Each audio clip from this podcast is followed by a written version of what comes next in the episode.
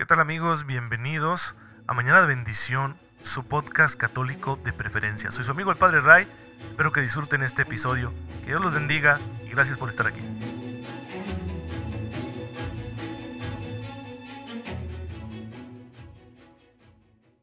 Hola, ¿qué tal? Soy su amigo el Padre Ray, creador de este podcast católico Mañana de Bendición, que ya es el medio favorito de muchos de ustedes para formarse en la fe.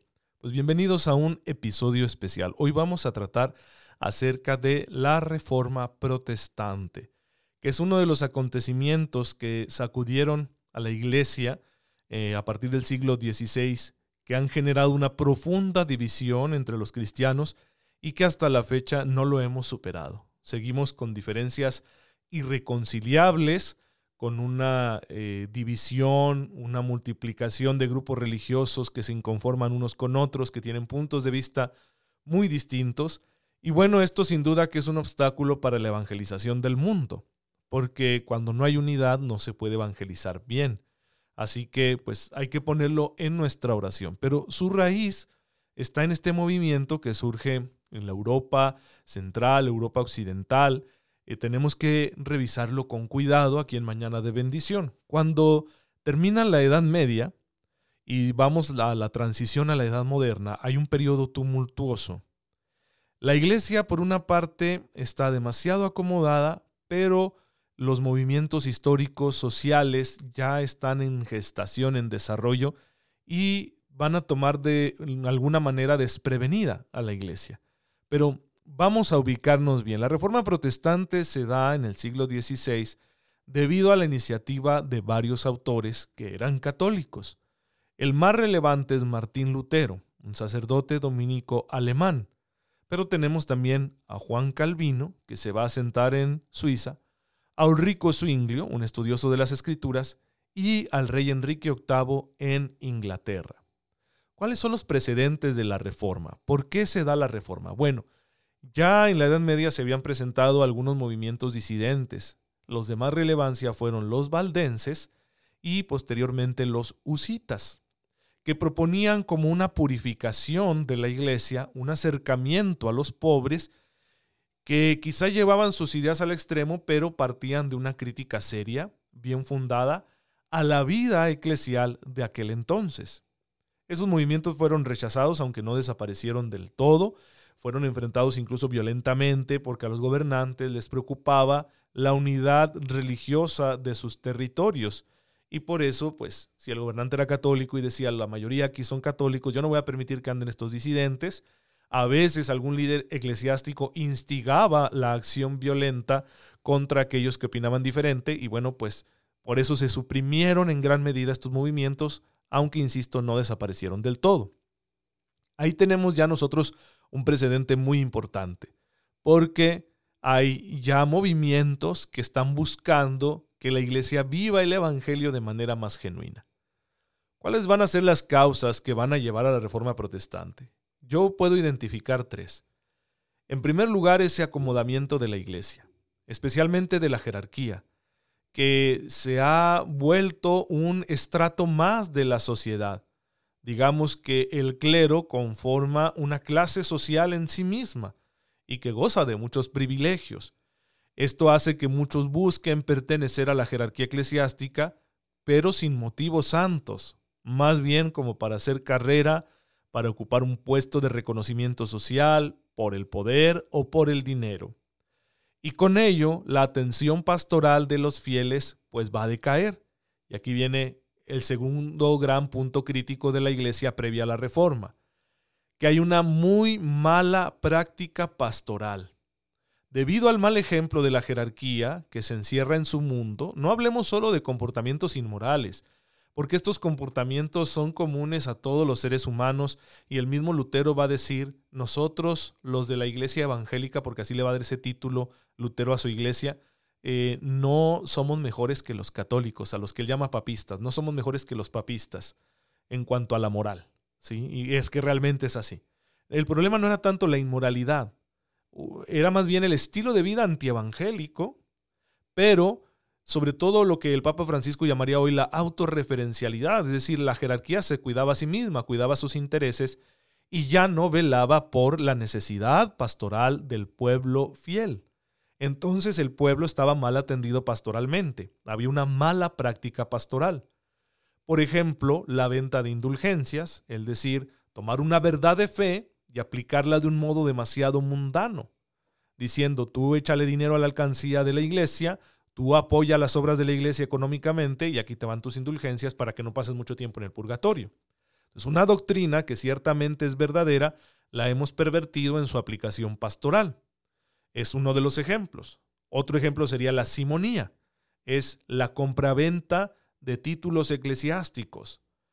Tal parroquia, yo sé que ahí las colectas son muy buenas o que el señor feudal o el rey, si yo estoy en esa parroquia, me va a dar una renta, entonces yo quiero estar ahí. ¿A quién tengo que pagarle para estar ahí?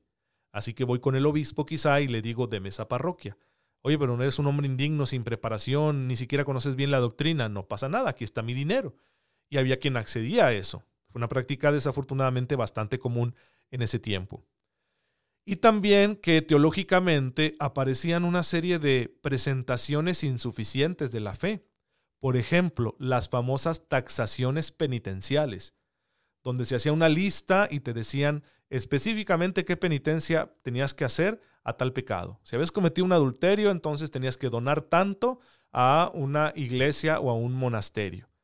Y, por ejemplo, si eras rico, podías pagarle a alguien más para que hiciera tu penitencia, ¿no? Si la penitencia implicaba tres días de ayuno, tú le pagabas a alguien más para que eh, ayunara en tu lugar. Entonces era una especie de, de comodidad que giraba en gran medida en torno al dinero.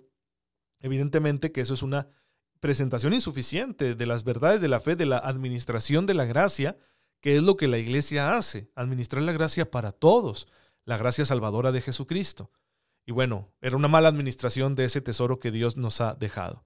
Entonces tenemos una jerarquía encerrada en sí misma que lleva un estilo de vida antievangélico y tenemos por otro lado un pueblo fiel bastante eh, descontento, eh, mal atendido pastoralmente, que cae en muchas prácticas francamente supersticiosas. Y por otra parte, tenemos que eh, la autoridad papal impone demasiadas cargas económicas a los fieles, es decir, a las diócesis que están presentes en distintos países de la Europa de aquel tiempo, porque se buscan algunas obras, ¿no? Por ejemplo, eh, la construcción de la Basílica de San Pedro, que es una obra monumental bellísima. Yo tuve la fortuna de estar ahí y dices, wow, es lo más bonito del mundo mundial. Pero evidentemente esto cuesta mucho y entonces los papas estaban siempre como, a ver cómo le hacemos para tener eh, dinero, ¿no? Porque necesitamos aquí continuar con esta obra. O incluso el Papa Julio II que tenía su pequeño ejército, ¿no? Eh, y era, salía a la guerra, ¿no? Con armadura y todo. Pues evidentemente que a las iglesias locales les pesa y dicen, ¿por qué tenemos que aguantar esto? ¿Por qué se nos tiene que imponer esto? Y había descontento, por ejemplo, en los eh, católicos alemanes había descontento por ello. Y yo añadiría una razón todavía más importante, aunque más sutil. No se le había permitido al pueblo un acceso más directo a las fuentes de la fe. Por muchas razones, no es que hubiera mala voluntad, porque medios existían, pero no se difundían lo suficiente. Por ejemplo, traducciones de la Biblia a las lenguas eh, de los países de aquel entonces ya existían, traducciones católicas, mucho antes de que Lutero hiciera su traducción al alemán sin embargo no se difundían bastante. Este punto tiene relación con ese de la mala práctica pastoral que tiene al pueblo descuidado, porque no se tenía suficiente interés en que el pueblo se instruyera en cuestiones de fe. Así que el pueblo no conocía bien su fe, no tenía un elemento argumentativo, demostrativo, como para sustentar lo que creía. Se creía porque socialmente era lo preponderante. Digo, casi ni se parece a nuestros tiempos, ¿verdad?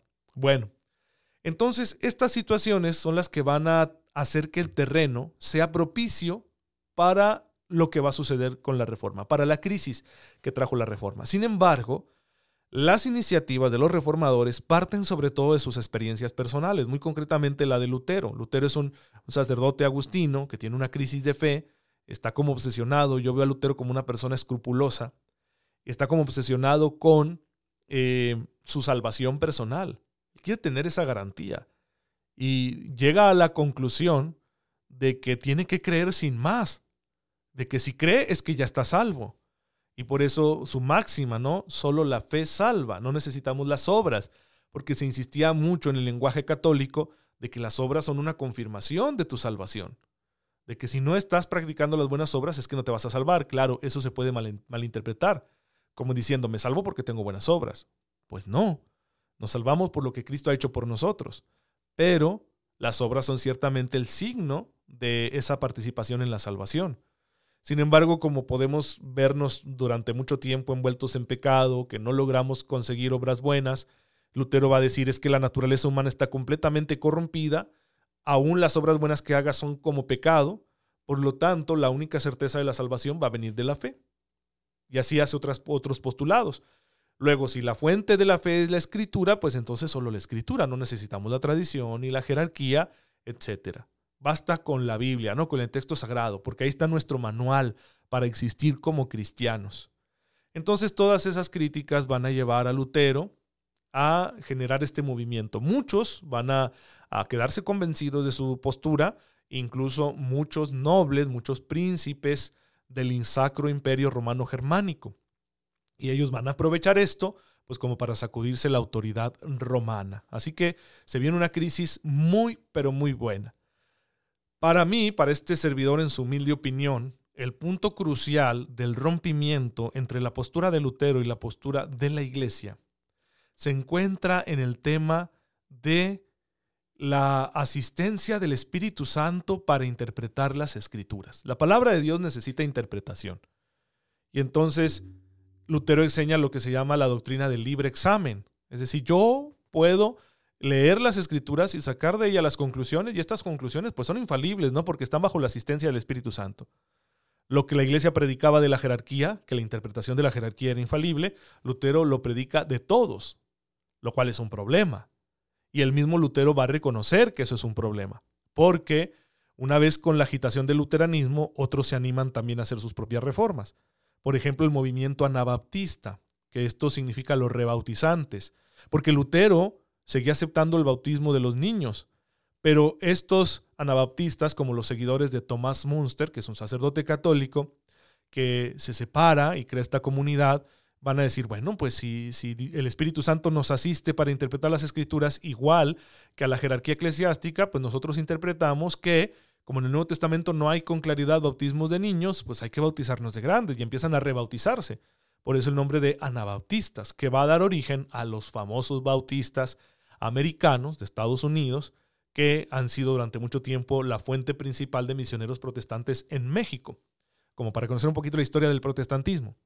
Bien, el mismo Lutero, cuando ve lo que está haciendo Tomás Munster, entre otros, de este movimiento anabaptista va a surgir Menos Simons, y de los seguidores de Menos Simons van a surgir los menonitas, que también están muy presentes aquí en México. Bien, cuando Lutero ve esto, va a decir, no, pues es que están exagerando, están abusando con esto del libre examen, pues tú mismo lo dijiste, ¿sí? Pero no se va a contradecir, no se va a retractar, así que lo que hace es convencer a los nobles alemanes que se lancen contra los anabaptistas. Por eso estos van a emigrar. Y así es como van a llegar, por ejemplo, a Rusia, a Estados Unidos, Canadá y a México. Digo, en un proceso histórico muy largo, ¿no? En México llegan ya en el siglo XX. Pero es así como se van moviendo porque huyeron de aquella persecución que no fue de los católicos contra ellos, sino que fue de los luteranos. Bueno, ahí tenemos pues eh, la postura principal de Lutero, decir, solo la Biblia es autoridad para nuestra fe. La doctrina del libre examen, todos podemos interpretarla bajo la guía del Espíritu Santo. Eh, luego el decir solo la gracia de Dios, la naturaleza no sirve para nada, la naturaleza humana. Entonces todo es solo esto, solo lo otro. Solo la fe salva, solo la Biblia, solo la gracia. Mientras que la postura católica siempre era no, esto y lo otro. La, la fe y las obras. La gracia y la naturaleza. Dios y el hombre. Pero esa postura quizá no estaba suficientemente presentada, al menos de manera popular, y esto hizo que hubiera fuertes confrontaciones. Juan Calvino, en cambio, quiso reproducir una teocracia, tomó mucho del Antiguo Testamento y malinterpretó algunas enseñanzas del Nuevo como la predestinación, dejando en claro que Dios ya ha destinado a unos a la salvación y a otros a la condenación. Y los signos que nos permiten saber si nosotros estamos salvados, pues son los signos de que gozamos del favor de Dios, como por ejemplo el progreso económico.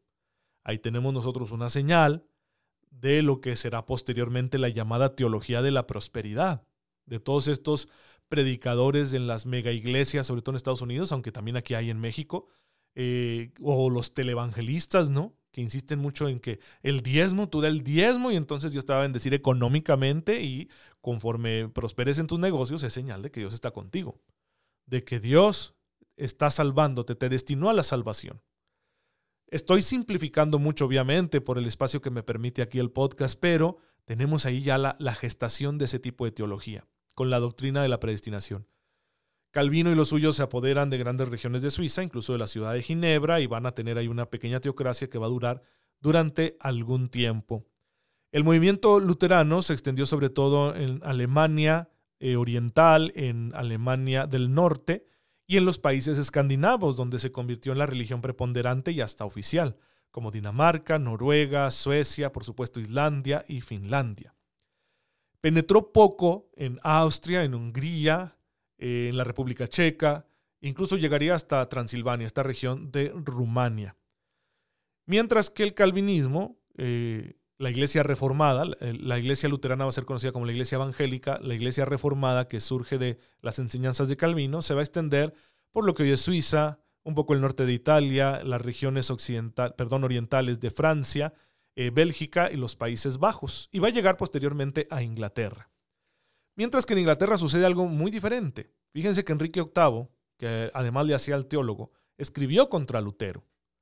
Sin embargo, pues era un hombre de una vida licenciosa. Yo lo entiendo, los seres humanos somos débiles, pero pues debido a eso, él tenía a su amante, su esposa no le estaba dando el hijo que él quería, así que le pidió al Papa que anulara su matrimonio.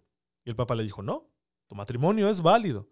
Ah, sí, pues entonces yo me hago jefe de la iglesia aquí en Inglaterra y entonces yo mismo me anulo el matrimonio. Y así lo hizo, ¿no? Dejó a la reina, se casó con Ana Bolena, luego también la dejaría a ella y se casaría con más y así sucesivamente. Así que tienen ustedes ahí lo que dio origen a este cisma. ¿Por qué lo siguieron muchos eclesiásticos y muchos creyentes de Inglaterra? Porque veían a Roma como una autoridad tiránica, la autoridad del Papa, que los sujetaba y los controlaba. Así se empezó a extender la reforma protestante. Hubo lugares donde no penetró con fuerza. ¿Por qué razón? Sobre todo por la vida de los santos. En Italia, la Iglesia Católica, con su tradición, su cultura, la verdad permeaba todo. Era muy difícil que penetrara con fuerza el protestantismo.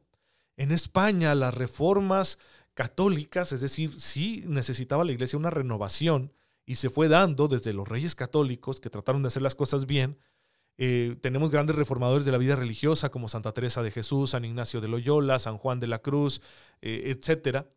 Todo eso contribuyó a que en la península ibérica el protestantismo no penetrara. Así que en España, en Portugal, se siguió siendo mayoritariamente católicos. Lo mismo sucede hacia la Europa oriental. Polonia, Lituania, eh, Hungría, lo que hoy es la República Checa, Eslovaquia, Austria permanecieron mayoritariamente católicos, incluso grandes zonas de Alemania, como Baviera, hacia la parte sur occidental de Alemania, eh, también regiones de, de Suiza, que nunca llegaron a convertirse al calvinismo, y otras partes de Europa que permanecieron predominantemente católicas, también en Irlanda. Bien, pero ahí está la crisis, ahí está el movimiento. La iglesia se va a ver forzada a responder. Evidentemente que se quiso dialogar especialmente con Martín Lutero. Juan Calvino no quiso mucho diálogo. Pero Martín Lutero sí lo admitió, lo mismo los seguidores de Martín Lutero. Sin embargo, no se llegó nunca a una solución a este problema. Se reúnen los luteranos en la llamada Confesión de Augsburgo, ahí presentan con claridad su doctrina, que dista bastante de la de la Iglesia Católica, y esto hace que el movimiento se vuelva irreconciliable. La iglesia va a responder con el concilio de Trento, que se tomó sus años, varios papas tuvieron que llevarlo a cabo, donde se va a definir la doctrina católica de una manera teológicamente más precisa frente a las propuestas de los protestantes. Y esto va a ayudar mucho a la iglesia, la verdad, porque el concilio de Trento va a dejar claras muchas cosas y va a reestructurar la atención pastoral. Muchas decisiones pastorales que hoy nosotros estamos acostumbrados a ellas se tomaron durante el periodo del concilio. Por ejemplo, el de regularizar la formación de los sacerdotes, la creación de los seminarios para cumplir con esa formación. Luego también la obligación de los obispos a residir en su diócesis, la obligación de obispos y sacerdotes de predicar y una larga serie de cosas. Y ustedes dirían, ¿cómo que la obligación? Pues así, lo tienen ustedes. La obligación a predicar, porque no se predicaba, o porque el obispo no residía en la diócesis. Le asignaban esa diócesis y él cobraba la renta de esa diócesis, pero dejaba ahí un segundo, ¿no? Que se hiciera cargo de todo mientras él viajaba o vivía en una ciudad más importante. Así las cosas en aquel tiempo, pues por algo se dio la reforma protestante. Y el concilio le dio una buena solución a todo eso. El concilio empezó a aplicarse gradualmente en todos aquellos países y así llegaría a nosotros, a América Latina, con la conquista, llegaría ya el catolicismo tridentino. Llegaría a nosotros ya una iglesia renovada por el concilio de Trento. Bien, ¿qué hay que añadir a esto? Bueno, sin embargo, antes de llegar a la reforma propiamente eclesiástica pastoral, pues hubo algunas confrontaciones violentas. A veces simplemente porque el rey o el noble que gobernaba algún territorio decía, no, yo no voy a permitir aquí esta cuestión de la reforma, y se lanzaban contra los protestantes. O viceversa, algún noble ya convencido del protestantismo, que la mayoría de sus súbditos se habían hecho protestantes, pues se lanzaban contra los súbditos católicos que quedaban. Otras veces incluso algún líder eclesiástico fue el que impulsó esas confrontaciones violentas. Se dieron de distintas formas. Eh, por ejemplo, los luteranos se lanzaron contra los predicadores de indulgencias, destruyeron muchos monasterios y parroquias, saquearon iglesias, hicieron un montón de desmanes. Calvino estableció un tribunal donde ejecutó a todo el que quiso. Eh, Enrique VIII y sus sucesores persiguieron a los que querían permanecer fieles al Papa. ¿no? Enrique VIII ejecutó a Santo Tomás Moro y a San Juan Fischer. Tomás Moro era su canciller, pero él dijo, no, no, no, tú no puedes ser la cabeza de la iglesia. Y lo mismo dijo el obispo Juan Fischer y ambos murieron mártires. Pero, por ejemplo, en Francia, Catalina de Médicis, madre del rey, pues se lanzó contra los reformados, contra los seguidores de Calvino que estaban presentes en Francia. Y así va a haber un periodo de mucha agitación que va a culminar con un acontecimiento que se llamó la Paz de Westfalia. ¿Cuándo van a decir los gobernantes europeos, no nos podemos estar peleando por religión? Porque es un caos. No nos ponemos de acuerdo, es un tema subjetivo, que cada quien opte por la religión que quiera y ya no nos volvemos a pelear por esto porque es demasiado sacrificio. Es que sí había habido muchas mm, acciones violentas, muchas guerras de religión. Durante, por ejemplo, el periodo que Carlos V era el emperador del Sacro Imperio Romano Germánico, pues se dieron muchas de esas confrontaciones. No fue capaz Carlos V de mantener la unidad del imperio, se perdería, ya su hijo no heredó el imperio, sino solo el reino de España. Bien, entonces los gobernantes van a decir hagamos un acuerdo y ya no nos peleamos por estas cosas. Claro que no era tanto que uno dijera que cada quien practique la religión que se le antoje. Más bien era, si yo gobernante soy católico, mis fieles van a ser católicos. Y si tú gobernante eres protestante, pues entonces tus fieles van a ser protestantes, tus súbditos, perdón. Así más o menos se manejó ese principio durante un buen tiempo en algunas regiones, no en todas.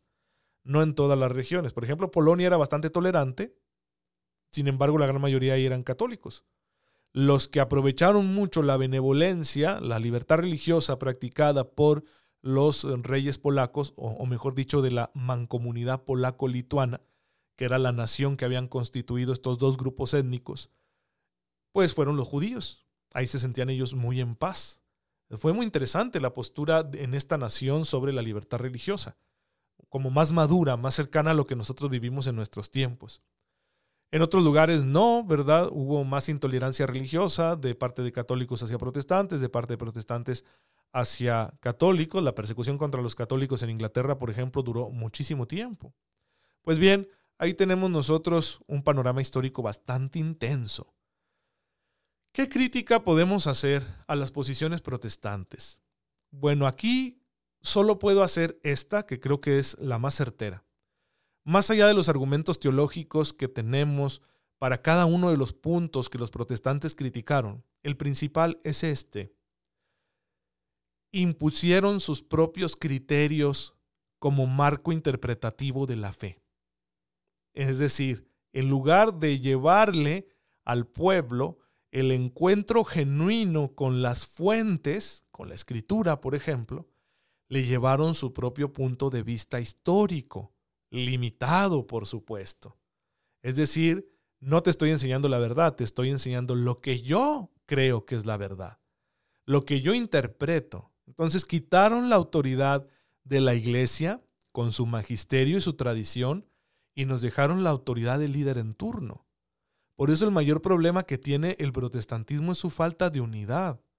Si yo estoy en una iglesia protestante y luego ya no me gusta algo que dicen ahí, pues me busco otra.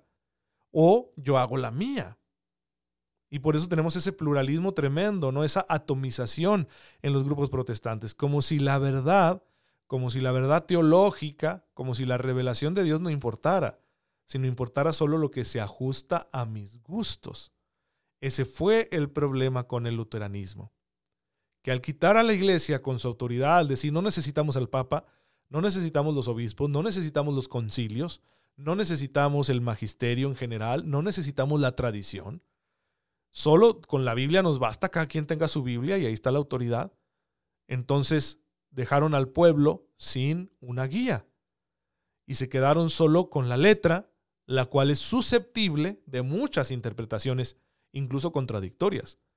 Por eso los puntos de vista de los luteranos eran opuestos a los puntos de vista de los calvinistas y los de los calvinistas eran opuestos a los puntos de vista de los anabaptistas y los de los anabaptistas eran opuestos a los de los anglicanos que surgen en, Inglaterra y así hasta nuestros días.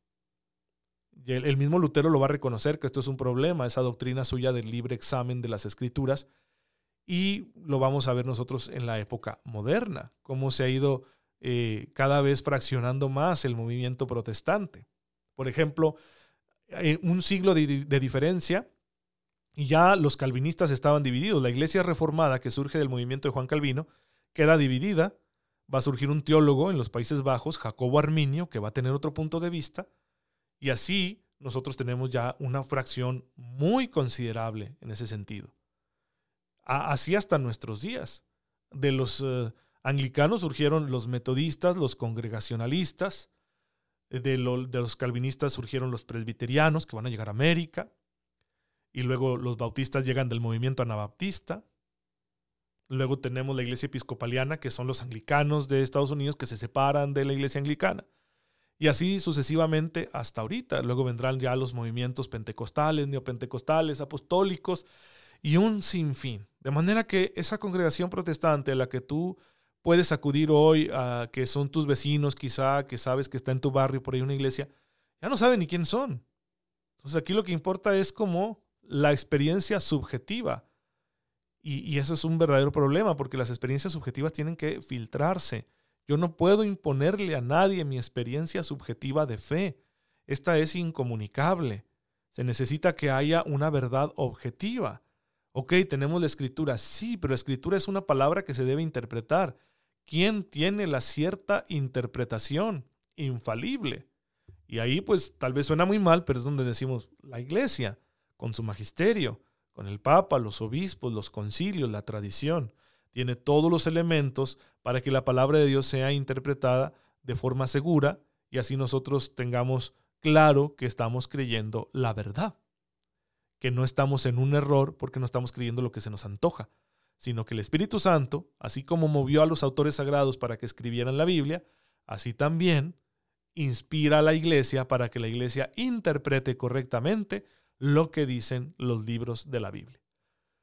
Todo esto está muy simplificado. Ojalá tuviéramos tiempo de hacer una exposición más amplia acerca de este tema de la Reforma Protestante, pero con ello creo que tenemos los elementos suficientes que nos darán pie a el siguiente comentario en otro episodio especial que va a ser ¿y el concilio de Trento qué fue lo que dijo concretamente? Así que vamos a ver lo que es el concilio de Trento y una vez que terminemos con estos temas que se encuentran en la transición entre la Edad Media y la Edad Moderna, pues ya luego entraremos precisamente en la Edad Moderna, en ver cómo termina la Edad Media, cuáles son los acontecimientos históricos más relevantes que determinan, según los historiadores, el fin de la Edad Media y cómo empieza la Edad Moderna y cuáles van a ser los retos de la Iglesia en la Edad Moderna. Así que no se pierdan los siguientes episodios. Señor, te damos gracias porque tú cuentas con nosotros para que la obra de la salvación se siga realizando. Ayúdanos a hacerlo de la mejor manera posible, para que no interfiramos con tu obra debido a nuestras miserias, egoísmos y ambiciones, sino que con un corazón puro seamos los humildes colaboradores de la salvación del mundo que tú necesitas. Por Jesucristo nuestro Señor. Amén. El Señor esté con ustedes. La bendición de Dios Todopoderoso, Padre, Hijo y Espíritu Santo, descienda sobre ustedes y los acompañe siempre. Muchas gracias hermanos por estar en sintonía con su servidor. Oren por mí, yo lo hago por ustedes. Síganse cuidando mucho, por favor. Y nos vemos mañana, si Dios lo permite.